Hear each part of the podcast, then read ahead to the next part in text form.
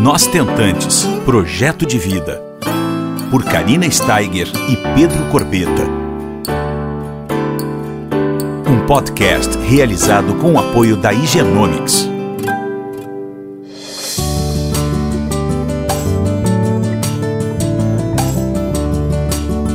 Oi, pessoal, tudo bom? Cá estamos nós novamente no nosso encontro semanal. Tudo jóia? Bom, semana passada nós conversamos um pouco sobre a trajetória de como que eu e o Pedro nós fizemos para realizar o nosso sonho de sermos pais. Só recapitulando, desde a parte ali que nós recebemos o diagnóstico e eu fiz um procedimento cirúrgico, né, para desobstrução das trompas, passando por coito programado, lembra que eu falei que foi uma tragédia, que foi a pior parte, aí passando também por induções com medicação, até chegarmos às fertilizações in vitro com os meus óvulos e posteriormente a óvulo doação.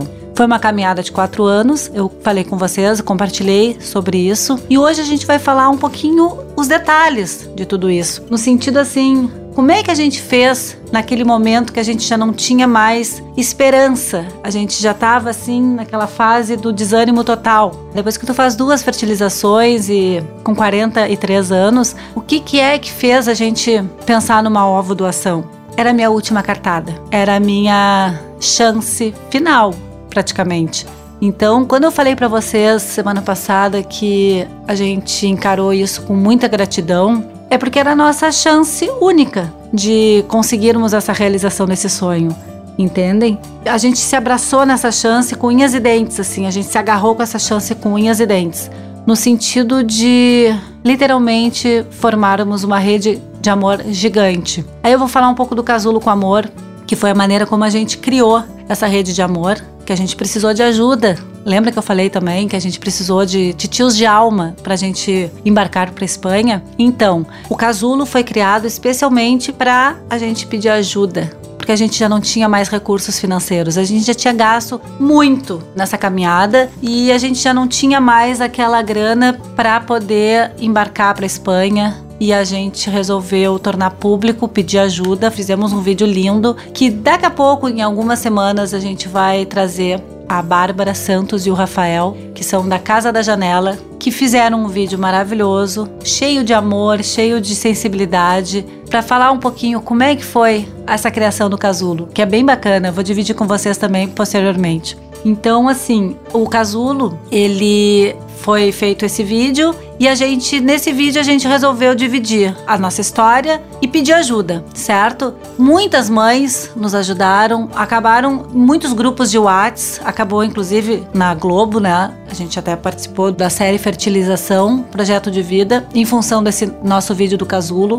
E a gente também queria desmistificar esse assunto. A gente queria levantar essa bandeira de forma natural, como tem sido o meu maior objetivo e talvez a minha maior missão de vida. Eu entendi, eu, Karina, que eu e o Pedro a gente foi escolhido e fomos capacitados para vivermos dessa maneira, porque eu e o Pedro a gente entendeu, a gente aceitou. E a partir desse momento, dessa aceitação, e dessa entrega, porque foi uma entrega, literalmente, a gente conseguiu entender tudo e levantar a bandeira de uma forma orgânica, através do Casulo com Amor. Então, assim, a gente é muito feliz de termos tido essa oportunidade, talvez uma facilidade até de comunicação, pode ser que sim. Muita gente diz: "Ah, Deus escolheu vocês porque vocês são capacitados para se comunicar". Pode ser que sim, Deus sabe tudo. Deus sabe a hora que as coisas acontecem, a maneira. Mesmo quando a gente não sabe como que vai fazer alguma coisa, parece que vem um sinal. E foi assim que aconteceu conosco.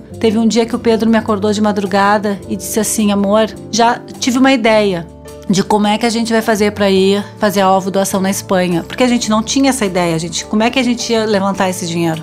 Aí o Pedro falou isso para mim de madrugada, nunca vou me esquecer, era perto do meu aniversário em setembro. E aí eu disse: "Qual foi a ideia, amor?" E ele disse: quem sabe a gente não pede ajuda para os nossos amigos, nossas famílias e torna isso público. Tá tudo certo contigo? Tu encararia? E poxa, de madrugada, eu dormindo, eu não entendi muito bem. Eu disse: amor, vamos conversar amanhã de manhã porque eu tô com muito sono. Vamos ver o que é que tu exatamente tá falando, mas amanhã. E ali eu não dormi mais. Eu fiquei com aquilo na minha cabeça. Como assim? O que o Pedro quis dizer com isso? E aí de manhã a gente foi tomar um café e eu disse, Pedro, como é que a gente faria isso? E ele me explicou, vamos fazer alguma coisa, um vídeo, explicar como é que tá a nossa situação. E a gente coloca num financiamento coletivo, no Catarse, que é tipo a vaquinha, né? Coletiva aquela. Uma plataforma online. E aí eu disse: hum, deixa eu me familiarizar com o assunto e a gente volta a falar.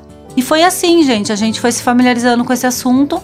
E acho que passou uns dias, veio meu aniversário. E não é que Deus me deu de presente essa solução, porque na verdade a gente precisava dessa ajuda.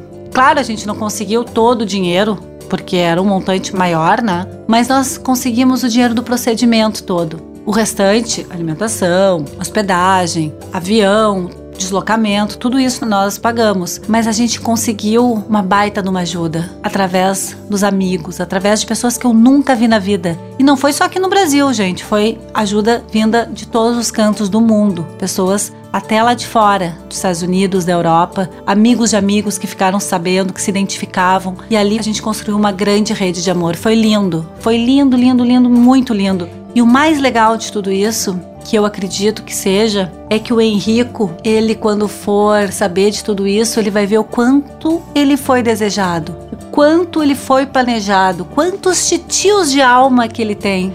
Mais de 198. Se eu não me engano, foram 198. Exatamente isso. E esses titios de alma, eles foram fundamentais para a vinda dele. Eles fazem parte da história do Henrico. E isso aí é muito bacana. E eu nunca vou esquecer essa gratidão que eu tenho com essas pessoas, com o sinal que o Pedro teve nessa madrugada, um bom conselho que ele recebeu, por ter um marido que me ajudou na solução do nosso problema, que encarou de uma forma aberta, sem preconceito, sem tabu. Claro, gente, que eu não vou mentir para vocês. O Pedro, quando foi falado sobre ovo doação, demorou um pouquinho. Ele não foi assim que nem eu, por exemplo.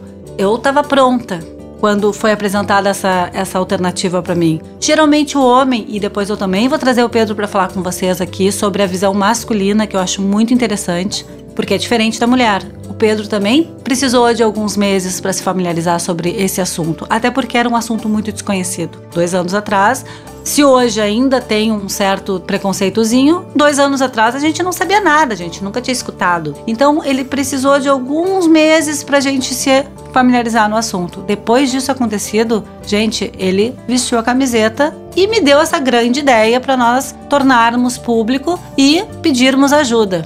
Eu sou muito feliz de ter tido esse apoio dele no momento que eu mais precisei, porque ele sabia o quanto eu queria gerar um filho, o quanto eu queria ser mãe. E eu só tinha essa alternativa com 43 anos. Eu não tinha outra. Então, quando nós embarcamos, foi através de uma oportunidade única e real. Nós embarcamos cheio de esperanças, cheio, cheio de amor no coração, gratidão. A gente desembarcou lá na Espanha completamente transbordando alegria. A verdade é essa, transbordando alegria. Se ia dar certo ou não, a gente não sabia porque a gente não tem essa garantia. Vocês sabem, quem passa por uma caminhada, por um processo de fertilização, sabe que a gente não tem nenhuma garantia. Zero. A gente tem muitas possibilidades que dê certo. É um número legal para a gente conseguir ser mãe, uma porcentagem alta, mas a gente não tem garantia e nunca vai ter, a não ser que a medicina evolua mais ainda. Mas o que eu quero dizer é que nós estávamos com muita esperança. A gente estava depositando todas as nossas fichas nessa possibilidade que passou para 60 a 70% de chance para eu conseguir ser mãe. E foi maravilhoso, foi uma viagem incrível. A gente voltou, o positivo a gente recebeu aqui em Porto Alegre. Faltava dois dias para eu ter o positivo ou não, para fazermos o beta, e nós chegamos no Brasil. Então foi aquele final de semana de muita expectativa. Segunda-feira a gente ia fazer o beta e fizemos. E foi muito, muito louco tudo, porque deu positivo. Depois de tanta, tanta espera, depois de quatro anos, sonhando com esse dia, ele chegou. E ele chega, gente. Só que a gente precisa ser persistente. Não é fácil. Essa caminhada tem que ter muita paciência. Com certeza tem que ter muita paciência. A gente tem que tirar, às vezes, força do pé.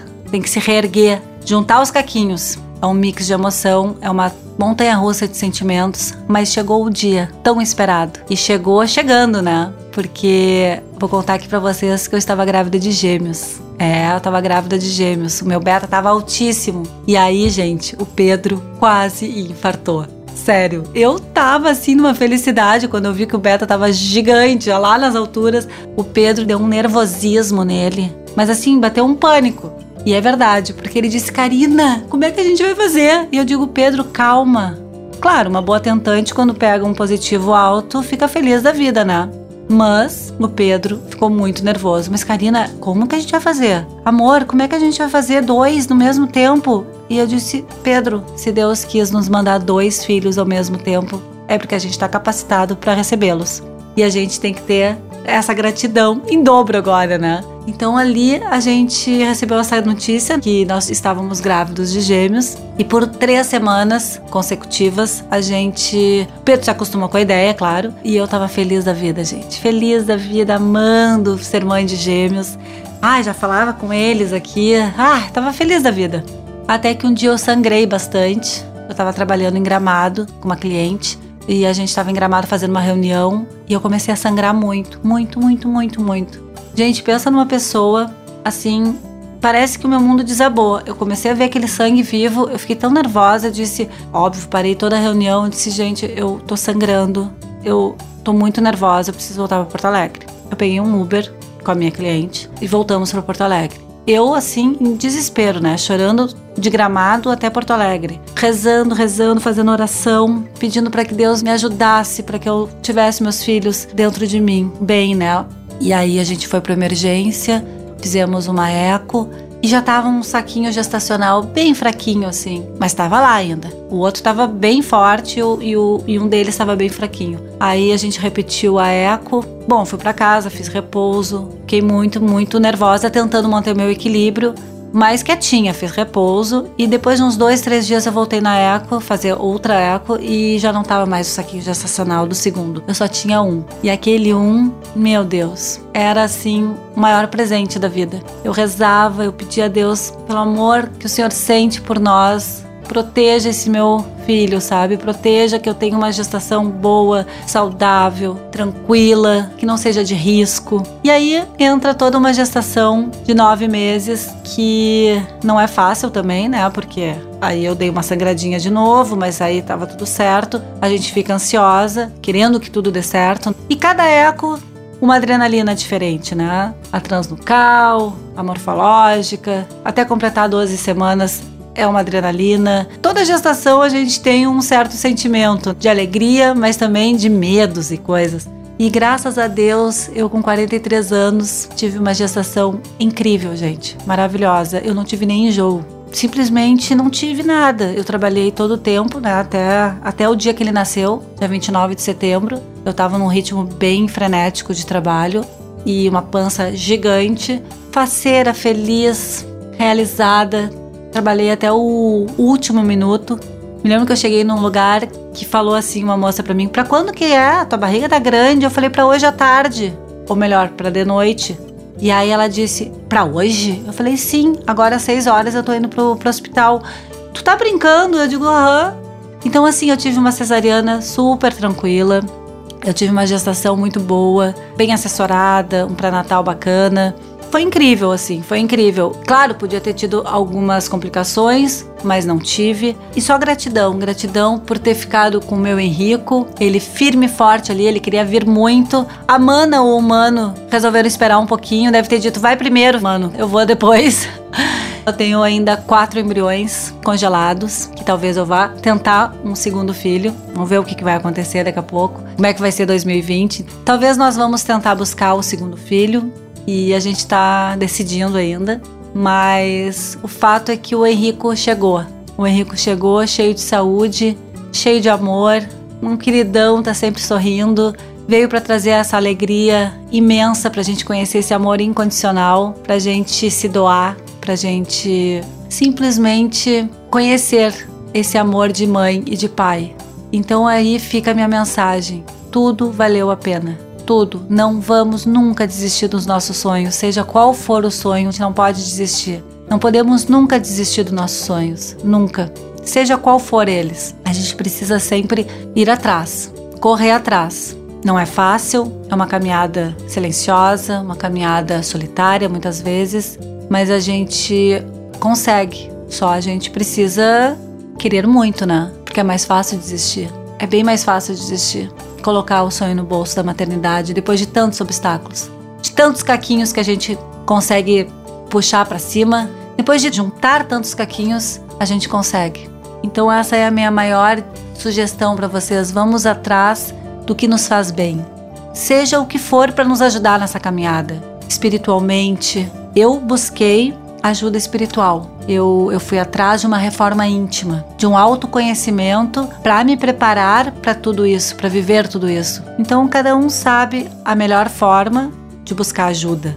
Eu também fiz terapia, também tive um acompanhamento de uma psicóloga. Isso quando eu ainda estava tentando com os meus óvulos e não estava conseguindo, eu precisei dessa ajuda de uma psicóloga para poder seguir em frente. Então a gente precisa é, achar a melhor maneira para seguirmos em frente. Essa é a minha dica. Eu queria agradecer vocês por estarem comigo, escutando atentamente mais um podcast, mais um encontro que nós tivemos hoje e dizer para vocês muito obrigada por esse momento. Um beijo no coração. Você ouviu Nós Tentantes, com o apoio da Igenomics.